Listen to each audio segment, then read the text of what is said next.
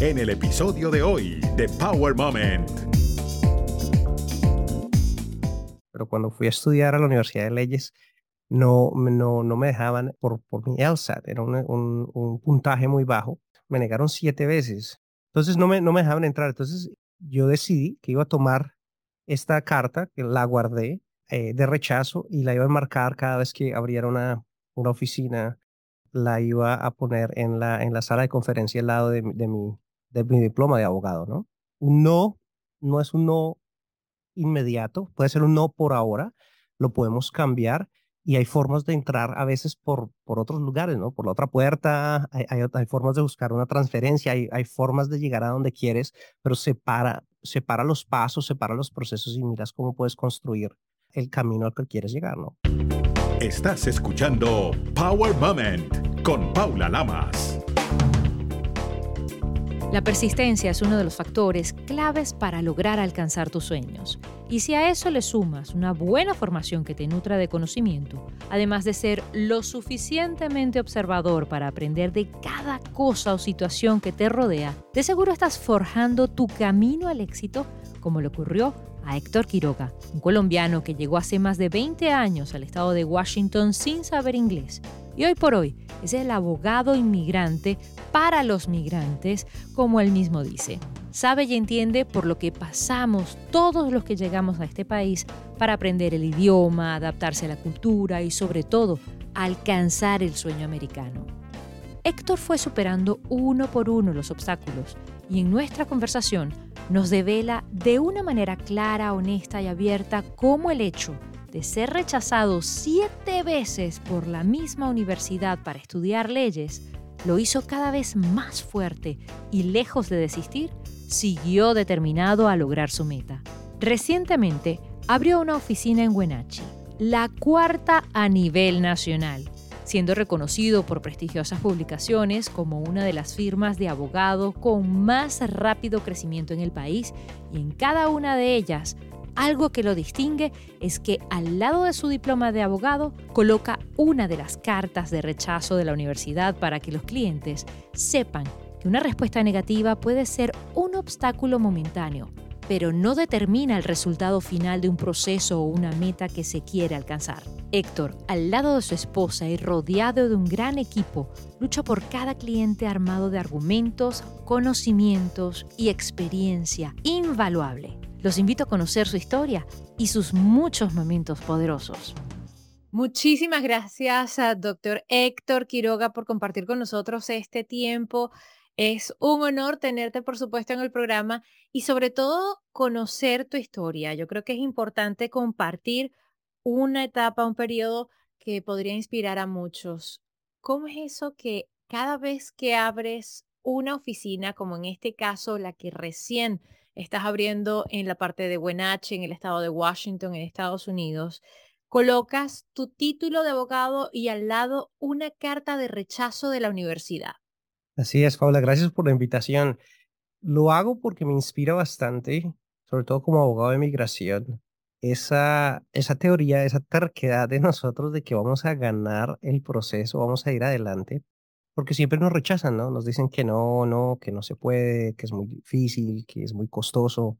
Entonces, esto radica en el sentido de que a mí no me dejaron entrar a la Universidad de Leyes, me negaron siete veces. wow. Eh, sí, Gonzaga me negó bastante y otras universidades en el país. Entonces, eh, yo fui a esta universidad para lo que es mi, pues mi undergrad, ¿no? Y me fue muy bien, pero cuando fui a estudiar a la Universidad de Leyes, no, no, no me dejaban por, por mi LSAT, era un, un, un, puntaje muy bajo. Entonces no me, no me dejaban entrar. Entonces yo decidí que iba a tomar esta carta, que la guardé eh, de rechazo y la iba a marcar cada vez que abriera una, una oficina, la iba a poner en la, en la sala de conferencia al lado de, de, mi, de mi diploma de abogado, ¿no?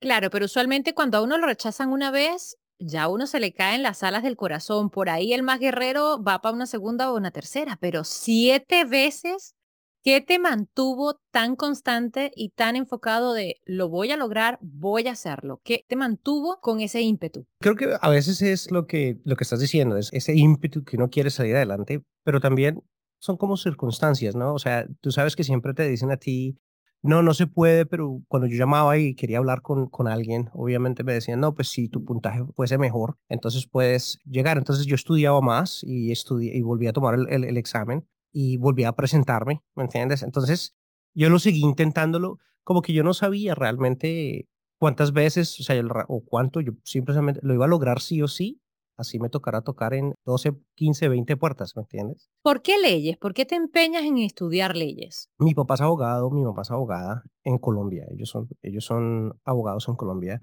Y pues yo crecí en ese ambiente, ¿me entiendes? Yo siempre me gustó lo que ellos hacían. Mi abuelo es abogado, mi hermana es abogada, o sea, yo vengo de una familia de abogados. Entonces, como que yo sabía que quería ser abogado, pero cuando eres emigrante, como que las cosas cambian. Yo, yo dejé de ser colombiano, hijo de abogados, empezar a ser emigrante, hijo de abogados que no practican en Estados Unidos. Y tú sabes que aquí eh, nos toca iniciar la carrera prácticamente de ceros. Entonces, yo sabía que quería ser abogado y pues no era como, no existía en mi cabeza hacer otra cosa. Entonces, yo creo que esas expectativas también de mis padres pues me, me impulsaron bastante. ¿Cuál era el obstáculo por el cual las universidades te estaban rechazando si es que había uno específico? El obstáculo que ellos pues me argumentaban cuando yo lo hablaba, porque yo también fui por proceso como de apelaciones académicas en, en ese mismo proceso, era el, el puntaje del LSAT. Entonces, mi esposa es abogada, ella nació en, en Spokane, es nativa uh, en Washington, y los dos pues, nos conocimos en el college, fuimos juntos en el al college, y pues yo tuve, digamos que como la, la ventaja y el privilegio de habernos sentados juntos a, estudiar y haber presentado el examen juntos en la misma aula, realmente lo presentamos. Entonces yo tenía, cuando te entregan el puntaje, también te entregan tus resultados, eh, qué respuestas, cuántas tuviste bien, y yo pude comparar el resultado de ella con el resultado mío y qué preguntas tenía ella bien y qué tenía preguntas yo. Y lo que nos dimos cuenta es era un examen de más o menos 180 preguntas en las cuales ella solamente tuvo cinco preguntas mejor que yo. Y nosotros hicimos como la matemática, un promedio más o menos de la longitud del, del examen, que si yo perdía más de, más de 10 segundos en una traducción de una, de una pregunta, eh, de, de, un examen de 180 preguntas, perdía 5 o 6, seis respuestas como tal. Y ellos nunca escucharon ese argumento. Si ellos quieren que el abogado obviamente tenga un nivel prácticamente nativo, entonces eh, me tenía que exigir mucho más, pero eso fue, digamos, que el argumento que ellos tenían conmigo. Imagínate cuántas personas no le dirán lo mismo, cuántas personas no han podido entrar por la universidad por justamente ese tiempo que perdemos, y me incluyo, en traducir de el inglés al español o del español al inglés en este caso, para poder responder en un examen, lo cual es algo totalmente normal, totalmente orgánico, un tiempo que debería estar pautado. Sí, sobre todo, y sobre todo ya practicando ley, llevo más de 15 años, la necesidad de la diversidad como tal, de mirar el mundo desde otros puntos de vista, incluso de conocer el idioma como el segundo idioma en español, es una de las cosas que me ha hecho muy, muy fuerte como abogado, porque precisamente tenemos ese conocimiento. Entonces, eso que ellos, ellos consideran como un handicap, que es poder uno traducir, al contrario, es una ventaja que puede ayudar mucho al país desde el punto de vista de, de acceso a la justicia, ¿no? De todo punto de vista, hasta económico, eh, laboral, en fin, tiene un montón de beneficios en vez de un handicap, como tú muy bien acabas de decir, en vez de, de ser algo negativo, es todo lo contrario. De hecho, tú llegaste a este país sin saber nada de inglés, ¿cierto? Yo llegué en 2000 y no sabía nada, o sea, One, two, three, Apple Banana. Entonces, en enero del 2000 yo entraba y no, no, y, venía precisamente a estudiar ESL, ¿no? Eh, English as a Second Language, porque no, no sabía, yo estaba en el nivel bajo eh, cuando me presenté a un, a un programa académico, el examen que me hicieron, estaba, eh, está, eran seis niveles y yo califiqué nivel A, entonces era A, B, 1, 2, 3, 4, 5, 6, ni siquiera llegué al nivel 1 pero me, al haberme como radicado hacia el área de Spokane y haberme como emergido tanto en donde no había casi español, me, me benefició mucho porque me ayudó a acelerar mi, mi entendimiento bastante. ¿Qué crees tú que pudo haber sido la clave para aprender inglés o qué te ayudó para aprender inglés más rápido y comprenderlo y adquirirlo como un segundo idioma? ¿Cuál sería tu consejo? Para mí realmente, repito, por circunstancias de la vida, muchas cosas no han sido, digamos, han pasado, no han sido como pensadas, pero pasaron. Y yo creo que haberme radicado en Spokane er, es una, es una comunidad, y ahorita hay mucho más diversidad, ves mucho más el español, pero antes era nada, o sea, absolutamente, el único que hablaba español era aquí era yo prácticamente, así se sentía, ¿me entiendes? Entonces, el televisor, el radio, todos los magazines, todo era en inglés, me forzó bastante y mis amigos, mi, mi, esposa, solamente hablaban inglés, entonces yo creo que eso fue lo que a mí me ayudó, no solamente como aprenderlo, sino como llegar a una maestría de, del, del idioma, porque ellos también te enseñan muchas cosas como cosas idiomáticas, cosas que no, los, no las aprendes en un libro de gramática, ¿me entiendes? Como cositas que, que como todos los, los colombianos, venezolanos decimos cosas de, de alguna forma, pues ellos también tienen sus formas de decir que yo decía, eso no lo estudié. Entonces, eh, yo creo que fue, es una de las llaves, es uno de los secretos, yo creo, esa inmersión total frases, eh, como le dicen en inglés, slangs, que de repente tú si lo traduces literalmente no es lo que significa realmente lo que te quieren decir en ese momento. Correcto. Héctor, hay algo que me interesa mucho y que quisiera que si es posible compartieras con todos, es cómo te cae el 20, como dicen, cómo te das cuenta que tienes una solución para poder ingresar a la universidad, para poder estudiar la carrera que tú querías y terminarla en la universidad que tú querías?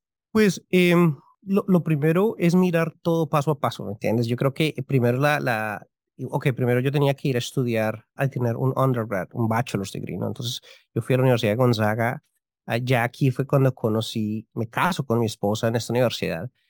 Entonces, eh, para mí Gonzaga representaba estar con mi esposa, ahora mi esposa tenía dos niños, entonces ella tenía dos niños, entonces era una familia prácticamente lo que nosotros teníamos y ya moverme a otro estado sería sacar toda la familia. Ahora ella entra a la escuela de leyes, ella está estudiando en la escuela de leyes, entonces la carrera de ella también se vuelve relevante en, en esta ecuación. Entonces, eh, ¿qué pasa? Yo cuando voy a la universidad y estudio ciencia política y economía, me va muy bien. O sea, prácticamente yo tengo cuatro, soy parte de las Honor Society eh, de, de, Economía, estoy muy bien, y que la misma universidad me diga a mí, usted es parte de la, de la sociedad de más altos de economía, con los grados más altos de economía, pero, no, pero su inglés no es bueno para la escuela de leyes, fue como que lo que me, lo, me golpeó bastante. Entonces yo al separar que entrar y graduarse son dos cosas diferentes y la aplicación es otra cosa diferente. Fue cuando yo empecé ya a mirar a otras universidades que de pronto tuvieron requerimientos un poco más suaves en esto del LSAT y fue allí en donde yo decidí aplicar a una universidad que se llama ah, Thomas M. Cooley, que está en Michigan. Fui, ellos me, ellos me aceptan y me dicen, venga, entonces yo me radico, yo me muevo hacia Michigan y estudio el primer año allí. La verdad me fue muy bien el primer año, me fue súper, súper bien. Eh, primeras de mis, de mis eh, todo fue 4-4-4 en el momento en donde la, la universidad me dice a mí, Cooley me dice, te ofrecemos el 75% de, de lo que es una beca estudiantil, porque ellos se dan cuenta que yo estoy intentando transferirme otra vez a, para la Universidad de Gonzaga. Me quiero devolver precisamente por mi familia, por mi esposa y los niños. Entonces, ya siendo el primero, pues como les digo, mira, soy el mejor en contratos, en constitucional, en civil, en procedimiento civil y procedimiento criminal, que son las clases que tomé, y lo que es legal research, investigación legal, ahora me vas a volver a decir que es que mi inglés no funciona, o sea, no, no, ya no, entonces ya me dejan entrar a mí como un transfer student. Entonces, digamos que la, la segunda puerta es si no puedes entrar directo con una aplicación, puedes entrar como un estudiante transferido. Entonces, claro, Gonzaga inmediatamente dice, no, no, con mucho gusto eh, te dejamos transferir, pero aún así yo renuncié al 75% de una beca estudiantil. O sea, no creas que de todas me costó bastante. Y, y aquí es cuando llego. Ahora, ya después, eh, años después la misma universidad me invita a dictar clases. Ahorita soy profesor en la misma universidad que me negó, dicto clase en la misma universidad y pues también le, cuento la historia a mis estudiantes. Les digo, hey, eh, no no es un no inmediato, puede ser un no por ahora, lo podemos cambiar y hay formas de entrar a veces por, por otros lugares. Por la otra puerta, hay formas de buscar una transferencia, hay, hay, formas de llegar a donde quieres, pero separa, separa los pasos, separa los procesos y miras cómo puedes construir el camino al que quieres llegar, ¿no?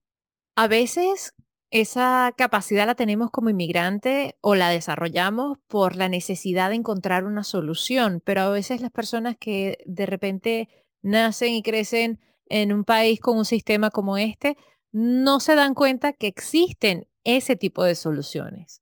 Yo, yo creo que sí, o sea, mira, yo cuando, ya después cuando nosotros mirábamos lo que, lo que pasó, eh, eh, porque mi hermana es abogada y ya tuvo una, una historia similar intentando entrar.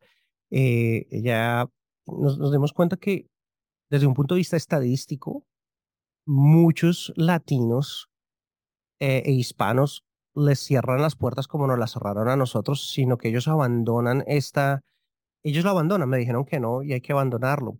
Nosotros no sabíamos.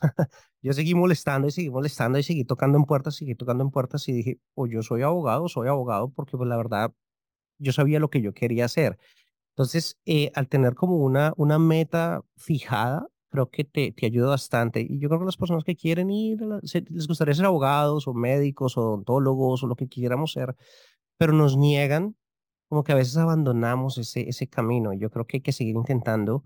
Uh, mira, me tocó irme a otro estado, me tocó hacer, me tocó renunciar a una beca estudiantil importante, pero al final de cuentas logré lo que yo quería, ¿me entiendes? Antes de continuar, un consejo poderoso. Semana del 2 de abril. Esta semana tenemos la luna llena en Libra que nos trae una oportunidad para cosechar aquello que hemos sembrado en nuestras relaciones y también para evaluar cuán saludables son ellas. Debemos reflexionar sobre nuestras interacciones y cuántas balanceadas están tanto en calidad como en cantidad. Por otro lado, entra Mercurio en Tauro, que nos va a traer una energía más tranquila, la posibilidad de que la cabecita que ha estado muy activada en las últimas semanas baje la velocidad y nos volvamos más reflexivos, procesar nuestras ideas y pensamientos de forma más calmada. Por lo tanto, es un muy buen momento para reflexionar sobre nuestras finanzas y recursos y cómo podemos utilizarlos de forma más efectiva. Recuerda que tus recursos no son solo el dinero, son también tus talentos, tu tiempo, tus relaciones, en fin. Si quieres saber más, me puedes encontrar en arroba el mundo de Clara. En tu camino, en tu proceso, y siendo prácticamente, si no el único, pues uno de los pocos latinos que estaban en Spokane en ese momento, ¿Cómo viviste la discriminación si la viviste? Uh, mira, yo, yo creo que la, la discriminación la, la, la, he vivido, pero ha sido algo como más institucional, ¿me entiendes? O sea, como este tipo de cosas, por ejemplo, que te digan, no puedes traducir, ¿me entiendes? No puedes, o sea, te, te, no es algo que tú directamente a alguien. Ahora, yo he encontrado que muchas personas aquí eh, me han abierto las puertas y me ayudaron en el camino. Han sido, y han sido personas que han sido demócratas y personas que han sido republicanos. Las dos partes realmente me han dado a mí, me han querido, me, han visto como que quiero estudiar, quiero trabajar y me han, me, han, me han ayudado, la verdad, en el sentido directo, ¿me entiendes? Ahora, si hay áreas que uno dice, de pronto por allá no voy porque tienen mala, mala fama hacia, hacia otros lugares, pero realmente lo que yo he sufrido aquí ha sido un poquitico más institucional, teniendo un nombre como Héctor, a veces teniendo de pronto un acento, no es algo que hay ciertos lugares que yo digo, mejor no, mejor me quedo callado, ¿me entiendes? Pero, pero realmente ha sido como una comunidad bonita que sí me ha, que sí me ha dado la mano cuando más lo he necesitado, ¿no? Tus conocimientos de la otra carrera que habías comenzado a estudiar, de economía, con los de leyes, ¿los combinas actualmente? Sí, pues mira, en economía estudias mucho matemática, ¿me entiendes? Entonces, eh, y te vuelve una persona un poquitico, como que siempre mires la, la fórmula de todo, ¿sí? Entonces, ¿qué tiene la fórmula matemática? ¿Sí me entiendes? Entonces, por en el inglés yo digo, ok, tiene que haber un sujeto, un verbo y un objeto y tienes una frase correcta. Entonces, eh, I work, ¿no? Entonces, ahí está el verbo y está el, sustantivo y ahí estamos. Lo mismo es con la ley, ¿me entiendes? Entonces, por ejemplo, eh, digamos negligencia, ¿no? Para tener negligencia tienes que tener una duty, breach, causation and damages, que es como una obligación, eh, que se rompa la obligación, tiene que haber causa y tienen que haber daños. Entonces, esa es la, esa es la fórmula y yo sé que si yo puedo construir la fórmula, puedo ganar un caso de negligencia. Es como que yo he intentado aplicar esos conceptos, pero es algo bonito porque mira, para ser abogado, tú puedes tener en, tu undergrad, en tu, primera carrera, puede ser de música, o puede ser de biología, o puede ser, incluso puede ser de español, o puede ser de estudios latinos, por ejemplo. Yo creo que el profesional es el que tiene que aprender cómo aplicar estos conocimientos a la carrera. Puede ser eh, comunicación social, por ejemplo, el hecho de persuadir eh, o el hecho de saberse desenvolver o comunicarse sería muy efectivo. Entonces, yo creo que cada profesional trae ciertas perspectivas que pueden ayudar al área legal y es por eso que nos dejan graduarnos de, de cualquier cosa en, en undergrad porque ya la ley la aprendes en la escuela de leyes. Algo que me llama la atención es que estudiaste leyes al igual que tu esposa y hoy por hoy trabajan juntos. ¿Cuál es la clave para mantener el matrimonio en semejante situación? Porque muy pocas veces ves que la pareja trabaje juntos. Sí, entre dos abogados, eso, nos dicen bastante. Mira, eh, nosotros hemos tenido muchos proyectos juntos, entonces hubo, momentos en donde trabajábamos pie a pie, lado a lado en todos los proyectos y pues con la carrera nos hemos, eh, nos hemos eh, separado un poquito que ya están los niños, entonces ella se ha dedicado un poco más también a, mirar pues el hogar, que estén los niños bien y yo he tenido, un rol mucho más fuerte en la práctica en lo que ha sido el litigio, ¿no? todas formas, ser abogado es, es bastante estresante y uh, una de las dos partes tiene que tomar, ¿cierto? Entonces hubo momentos en donde ella tomó eso, mientras yo estaba estudiando, ella se graduó primero, precisamente porque ella se pudo, eh, a ella la dejaron entrar y a mí no. Entonces ella, ella me tomó una ventaja bien en, los estudios. Entonces, los primeros años ella era la que estaba al frente y después llegué yo y, así hemos llevado como nos retomamos, pero trabajamos mucho en muchos proyectos juntos y aprendemos a trabajar. Ella sabe yo sé qué le gusta a ella, qué no le gusta, cómo, cómo ella, cuáles son sus ventajas. Es una, es una persona muy, muy capaz, sobre todo en leyes de estatutos, y le encanta la, lo que es la investigación legal. Ella puede encontrar casos supremamente oscuros que pues nos demoramos a veces mucho tiempo, ya los encuentra en 10 minutos. O sea, eh, tiene una, unas capacidades muy buenas. Y yo tengo unas capacidades un poquitico más de, de persuasión, de hablarle a un juez, de pensar un poquitico más en mi, en mi elemento nos ha ayudado bastante. Entonces, como que jugamos a las ventajas de cada uno y eso nos ha ayudado bastante. ¿Has tenido la oportunidad de trabajar con jueces directamente? ¿Has tenido la oportunidad de redactar, inclusive en ciertos determinados momentos? ¿Todas esas oportunidades te han servido para complementar de alguna forma quién eres hoy por hoy poder defender a tus clientes? Y es algo bien importante porque no es solamente que estudiaste leyes, también has practicado y has trabajado de la mano de diferentes puntos o elementos importantes dentro de un juicio o dentro de un litigio determinado. Y eso todo pues enriquece muchísimo. Son oportunidades que no todo el mundo tiene. Sí, yo, yo, creo que en eso he tenido pues mucha, mucha suerte. Yo pude trabajar como, ah, como student clerk. Eh, estuve trabajando con un juez federal precisamente haciendo la investigación, ayudándole al juez. Eh, entonces vi, vi en, en, la corte, me sentaba en juicios y tenía la oportunidad de, de cuando las partes se cerraban o el juez quería entrar a, a, pensar un momentico, lo que decimos en chambers, que se quería devolver a pensarlo, era yo el que me iba con el juez y éramos entre los dos, yo le hacía preguntas y él hacía respuestas. Obviamente fue siempre la decisión del juez, pero me, me dio una ventana en, como en la mente judicial que, que fueron los argumentos legales que persuadieron. Uh, hubo casos en los cuales habíamos hablado antes, digamos, una audiencia y el juez me ha dicho, no, voy a, mi decisión va a ser X. Y llegábamos a la audiencia, ahí estaba el argumento legal, él se retiraba y me decía, mi decisión va a ser Y. Entonces le dije, pero un momento, antes de iniciar ¿Por qué? Resulta que los argumentos legales lo persuaden y ya podemos mirar, mm, esto persuade, esto no. O incluso cuando cometemos un error que al contrario podemos equivocarnos de, persuadir al juez en contra de nuestro propio cliente. Entonces, fue casi, fueron dos años en la corte y fue un, fue un tiempo eh, que aprendí mucho y no solamente del juez, sino también de los, de los abogados que argumentaban. Uno aprende mucho los estilos, eh, cómo, cómo mueven la evidencia, cómo presentan. Entonces, eso, eso, eso te ayuda mucho.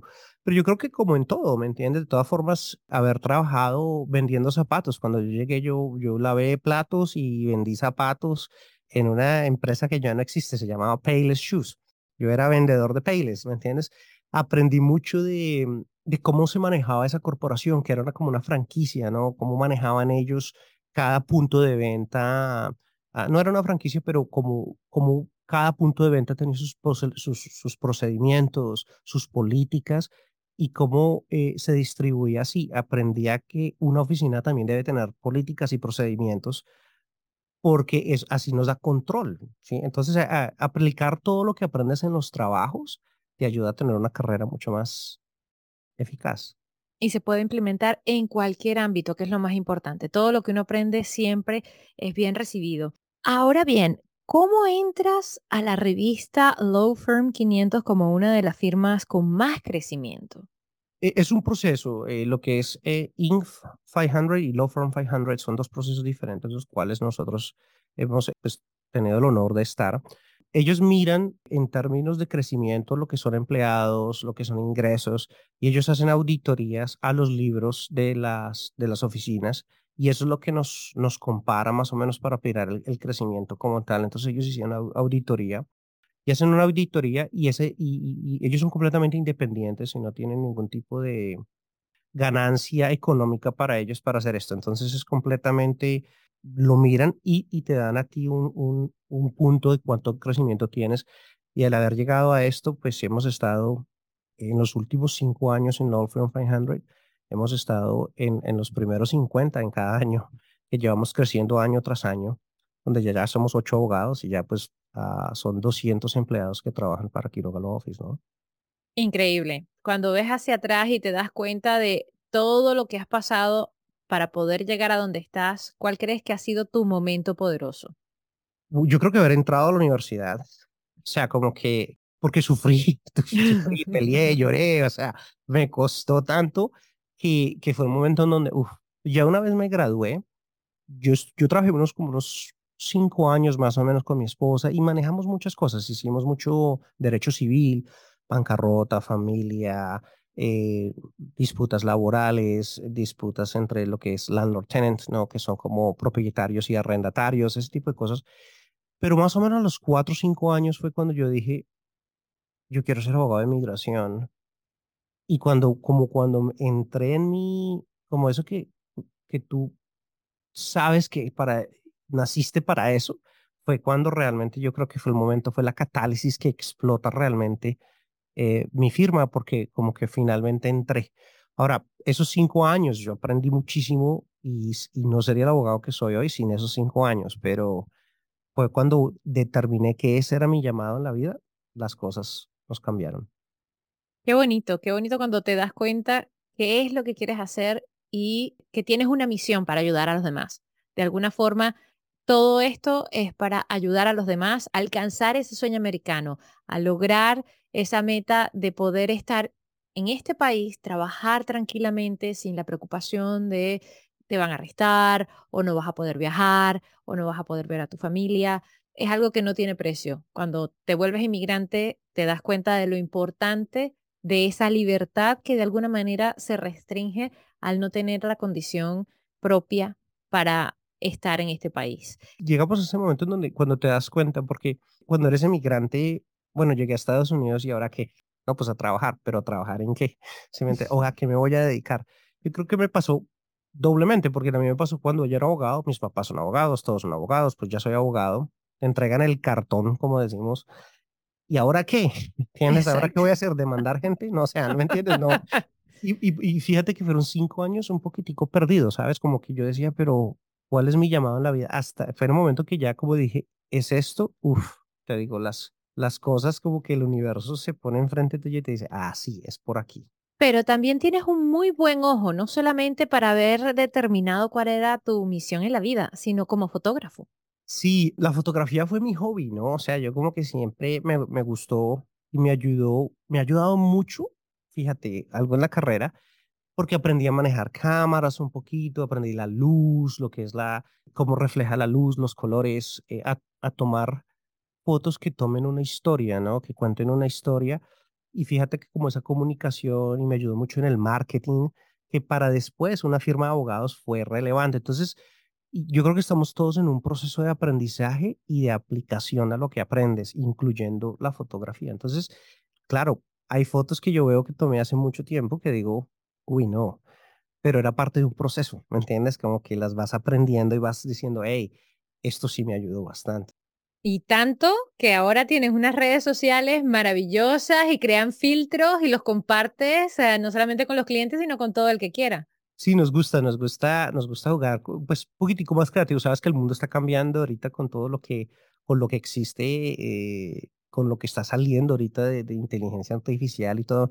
Me gusta mucho y sobre todo pues la aplicación de la tecnología a la práctica de la ley y a la práctica de un negocio, ¿no? Esto nos puede ayudar y las redes nos ha ayudado mucho y nos tienen buena acogida. O sea, sacamos filtros, sacamos a veces canciones, sonidos, cositas así. Qué divertido, porque no solamente es la seriedad de la ley, también se puede vivir con alegría y eso no quita la credibilidad en ningún punto de vista, lo cual es maravilloso que lo hayas complementado como un latino que eres. Gracias. Algo que quería preguntarte era, para ti, ¿cuál sería el consejo poderoso que le puedes dar a las personas en este momento, ya sea que se encuentren en un momento difícil, que quieran inmigrar, que ya sean inmigrantes o que quieran estudiar? Yo creo que lo más importante es no parar, ¿me Simplemente descansar está bien, pero parar completamente no. Muchas personas te van a decir que no se puede, que es difícil, pero solamente tú lo sabes. O sea, realmente eh, en mi caso, no sabes cuántas personas me decían, pero usted, usted ni siquiera habla inglés, ¿qué, qué abogado va a ser? ¿Me entiendes? Cuando estamos en el 2023, 24, yo creo que ya cuando lo miro hoy, ya con más años de edad y lo miro con más experiencia, digo, de pronto la persona ni siquiera tenía una mala intención. La persona desde, desde su punto de vista era lo que veía. veía un, venía un joven que tenía sueños, pero no tenía realmente el idioma. Hay que ignorarlo, hay que seguir adelante, no hay que parar a veces cuando nos sentimos negativos o como queremos botar la toalla, como decimos, el solo hecho, no sabes cuánto que descansar un poquito, comer, darse tiempo y seguir al otro día, volver a empezar. No te vas a acostumbrar ahí eh, a parar mucho, simplemente descansa y, sigue adelante porque es tu vida, son tus sueños, solamente tú vas a poder pelear por ellos. Muchísimas gracias, Héctor Quiroga, por tu honestidad, por la buena vibra, por toda este eh, compendio de historias que has compartido con nosotros, pero sobre todo por ser tan honesto y por mostrarnos que tenemos esa resiliencia por dentro y como hispanos, como latinos, como seres humanos, no deberíamos dejarnos nunca y menos dejar de realizar nuestros sueños. Gracias por, por la invitación. Recuerda, hacer bien sin mirar a quién. Power Moment cuenta con música original del afamado ingeniero de sonido, productor musical y musicólogo, múltiple ganador de los Grammys americanos, Marcel Fernández. Además, cuenta con la prestigiosa voz del reconocido talento hispano de ESPN en español, Carlos Cataño. Power Moment no se hace responsable por los comentarios emitidos por los invitados. Recuerda seguir a Power Moment en las redes sociales, arroba Power en Twitter e Instagram y en Facebook, Power Moment with Paula Lamas. Esta es una producción de GGSI.